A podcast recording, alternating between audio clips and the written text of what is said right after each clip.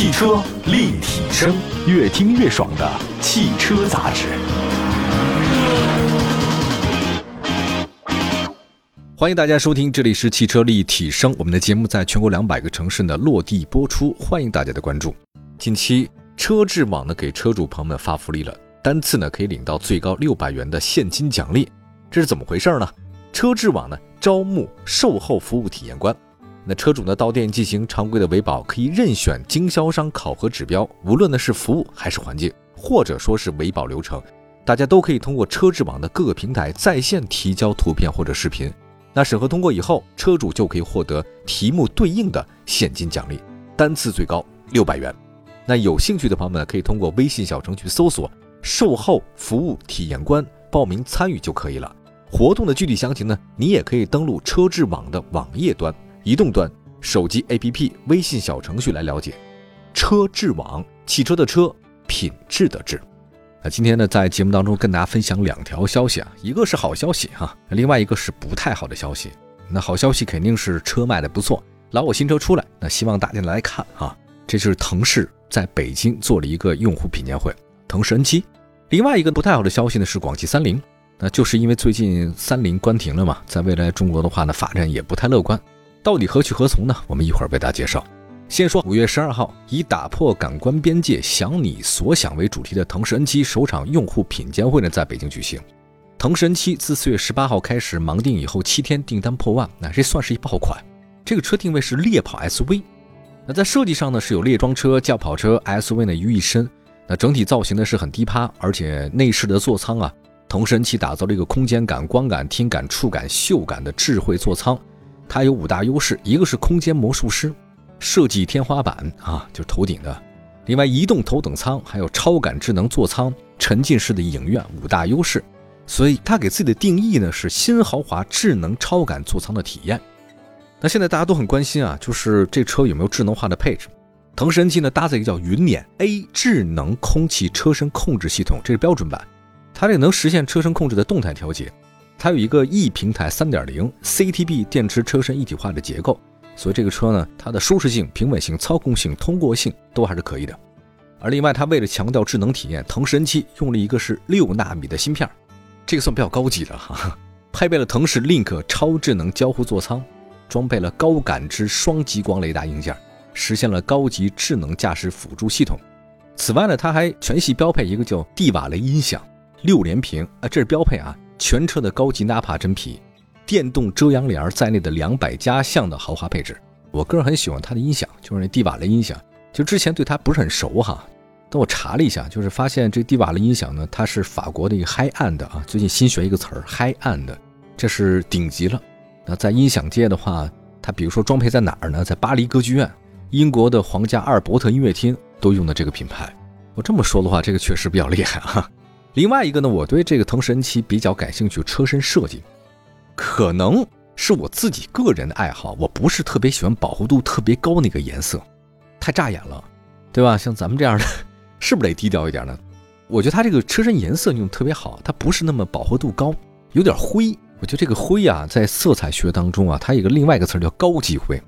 希望各位呢可以关注一下腾势 N7 啊，现在这个车懂比亚迪的都买腾势了，所以这个车呢应该是比较受欢迎的。未来我听说他们还有很多计划。什么对标超级跑车的，还有其他一些重要的这个计划出来。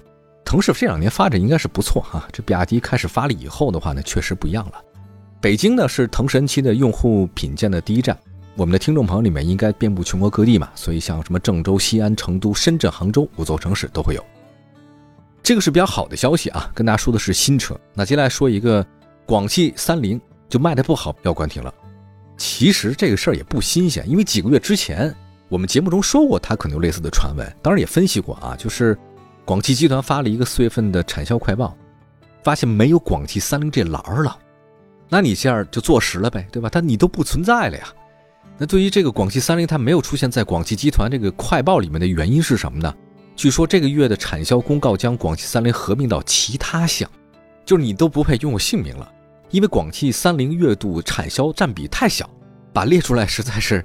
你不能说丢人嘛，实在是可有可无。因为我们现在综合各方的消息来看，虽然广汽三菱它没有关停，但是它的销售压力太大了。交强险数据显示，广汽三菱、欧蓝德今年前三个月总交强险数呢是三千六百四十二辆，月均交强险数呢是一千两百辆。你就单这个业绩来看，广汽三菱太难了，因为这产品很少，它的经销商啊压力特别大，那甚至出现各种退网的现象，因为卖的不好嘛，对吧？你看现在这个销量确实不太好，广汽集团把它合并到其他项，包括之前啊五一的时候，之前有报道过，说什么？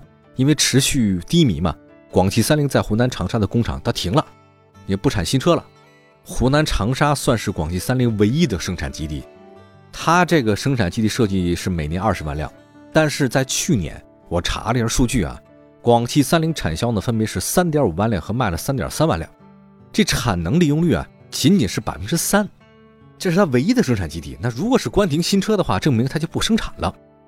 另外，我还看到一些报道是这么说：说三菱汽车近日宣布啊，在二零二二财年，大家知道财年对吧？就财政年度跟自然年不一样，财年基本上会延续到第二年的三月份，没错。所以二零二二财政年度相当于截止到今年的三月份，它这个合并财报当中啊，报了一百二十一亿日元的营业外费用和一百零五亿日元的特别损失。这个财政年度说，因为公司销售持续低迷。停止了在中国当地的新车生产，计入了相关损失。他说，上财年的业绩预期当中包含了这个损失，但目前保持预期不变，就是继续亏。那三菱还说了，在中国国内市场本身发生变化和竞争加剧的情况之下，销售目标没法实现，盈利能力它会持续下降。同时，还有一些报道是这么说：说这个二零二二年十二月，它推出一个欧蓝德中国版的新车。当时是很寄予厚望的，可是没能达到销售预期。那从今年的三月八号到五月的三个月内，广汽三菱在湖南的长沙工厂别生产新车了。当然，你零部件它是继续生产，看库存和销售情况的话呢，应该会在六月份重启。但是这是他预定的啊，也不一定是真的。哎，所以我觉得你说这个数据产销它归为其他，再加上它这个湖南长沙工厂呢也开始停产新车。未来广汽菲克的前车之鉴，大家已经在广汽三菱上看到了，这个是现状。但其实三菱啊进入咱们中国市场是比较早的，成绩呢还辉煌过啊。我们待会儿呢说说历史，先说了今天，然后再说昨天。汽车立体声，欢迎回到节目当中，这里是汽车立体声。今天我们在节目里面跟大家说一个好事儿，说一个不太好的事儿。不太好的事儿呢，就是广汽三菱将退出了。说了说三菱现在的情况，你，你看很不乐观嘛？那在历史当中其实是很乐观的，而且它进入咱们中国市场特别早，包括它那个三菱的那个四 G 系列发动机，哎呦，那时候咱们国产的自主品牌车型都用过呀，什么比亚迪啊、长城啊、华晨啊，国内车企用的都是三菱发动机或者三菱技术，这个不用说，曾经一骑绝尘啊。一九九五年，三菱它当时以技术转让的方式。跟长风开启了国内的投放车型，长风车是什么呢？长风猎豹啊，这是当年很多越野爱好者心中的那 dream car。零四年，三菱跟北汽形成合资公司，啊，但是呢，那个北汽三菱生产的欧蓝德、帕杰罗呀，车型好像一般，卖的不好。我发现北京汽车卖的好车真不多哈。二零零六年，三菱与龙裕、福汽啊，就是福建汽车嘛，这三方共同持股入股了这个东南汽车，这个算是动静很大的。我印象特别深，三菱跟这个东南汽车的合作，什么戈兰呐、Lancer、翼神、EVO、君格、风迪斯，这个君格、风迪斯稍微弱点，但前面那几个那是很火。二零一三年，东南汽车年销量达到十一点六万辆，这在十来年前那算是一个不错成绩。呃，后来呢，据说是双方合作里面，三菱想提升这个持股比例，但是好像没成。那么另外呢，在二零一零年，三菱在跟东南汽车存续的过程当中啊，它跟广汽也合作了。广汽三菱在二零一二年成立，当然这个成立以后，三菱就没有在东南三菱引车型，因为我跟广汽合作了，我就不跟你东南汽车合作了。那现在呢，这个广汽三菱从二零一二年以后，哇就开始发力，它有欧蓝德、劲炫。二零二一年前两年，三菱彻底从东南汽车退出，二十六年就没了，联姻的过程有喜有忧吧。那你要说从这个入市时间和国产车型来看，三菱其实比丰田、本田要早啊，但是好像它来的早，它不来的巧，它没赶上咱们 SUV 的热潮。销量上也一般。那么广汽三菱是什么呢？广汽三菱是广汽集团跟三菱汽车各自出资百分之五十，一人一半成立的公司。一六年，广汽三菱国产第三代欧蓝德，这个表现还可以啊。一七年到一九年，广汽三菱年销量大概是十来万辆吧，比如最高是十四万辆，最低的时候也有十一万辆。但是非常遗憾，从二零二零年开始，广汽三菱它就下滑了。二零二零年到二零二二年，基本上只卖了七万辆、六万辆和三万辆。所以现在欧蓝德销量真的不太好，导致广汽三菱啊没钱赚哈。包括它那个劲炫 A S X、一哥两款车，它都没到主流阵营，卖的太差。你这个卖不出去，你就有资金问题。广汽集团，我看了他们那公告，说是在去年年末，广汽三菱资产总额是五十九点六一亿，那负债多少呢？五十九点五三亿，这差不多是资产负债率百分之百，就玄学乎就资不抵债呀。去年九月份的时候，广汽集团呢曾向旗下的合资企业输血十五亿，那这十亿就给了广汽三菱，但是没用，这点钱收效甚微。还有一个事儿，就是三菱呢是跟广汽合作的，但实际上三菱的隶属于集团是谁呢？大家应该熟了，雷诺日产三菱集团，它是个联盟，很有意思。在二零二零年的时候呢，三菱的母公司是雷诺日产三菱联盟，发了一个愿景，这个愿景呢说到二零三零年，三菱汽车的重心是哪儿呢？东南亚和大洋洲，提到了拉美、印度、欧洲，对中国市场他只字未提，这什么意思呢？基本放弃呗。今天上海车展上，这个日产呢向对外宣布了，说它那个电驱化得提速啊，纯电啊、e-power 啊、插混啊都得有，那顺应咱们中国国内的这个新能源。那雷诺的重点是什么呢？雷诺的重点是欧洲，除了欧洲是阿根廷、墨西哥是南美市场。那三菱的重点是哪儿呢？东南亚。你看，日产重点是国内，雷诺呢是欧洲、南美，三菱是东南亚。但你要说这个销量上看，三菱在东南亚有没有影响力呢？那相当有影响力啊。这我在东南亚自驾的时候，三菱车满大街都是。二零二二年，三菱在泰国、印度尼西亚，这个生产新车大概是五十五万辆，不少。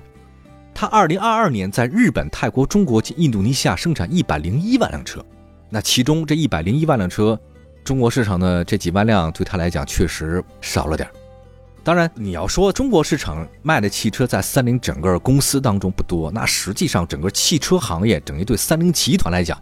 它也不是一个大行业，三菱啊，那是个财团，相当于超级大集团。在二零二二年年底，三菱财团旗下有八家世界五百强企业，它一个财团底下就八家世界五百强企业。我看了一下，都谁啊？三菱商事、GS 控股、三菱日联金融集团、三菱电机、三菱重工、东京海上日动火灾保险、明治安田生命保险、三菱化学。这业务范围不仅是汽车啊。金融保险、综合贸易、半导体、重工业、石油化工，哇，那应有尽有。你要说它这个汽车卖的不好是不好，不过人家好像也不是很在乎，销量持续下滑。你看现在广汽三菱关停似乎有点不太能避免了。现在大家问这么一个问题啊，就未来三菱会怎样？我觉得可以参考一下吉普怎样，它就会怎样嘛，对吧？不过有个误区，大家得呃说一下，就是合资公司关停退出市场，不见得它就没有车了。比如说铃木 Suzuki 雷诺，它确确实实合资公司没了，退出中国市场。但吉普在广汽菲克之后，它可以原装进口啊，对吧？铃木你也可以进口啊。那全新大切也开始预售了，所以对三菱来说，广汽三菱是有可能会宽停，但它有可能像吉普一样，它原装进口来卖是没问题的。还有一个分析啊，我觉得这个有点道理，没有广汽三菱了，但三菱可能会加入东风日产，这为什么呢？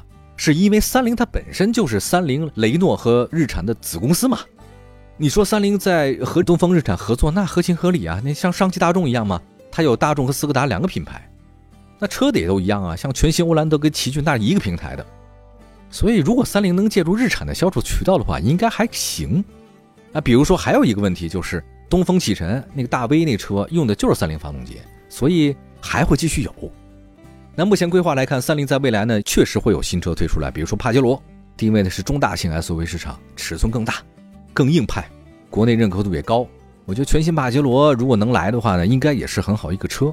还有一个就新能源，呃，大家总觉得广汽三菱它没有新能源，其实不会，它在海外市场有插电混动市场，比如在美国那边早就上市了，搭载2.4发动机加电动机组成的插混，起步价是三万九千美金。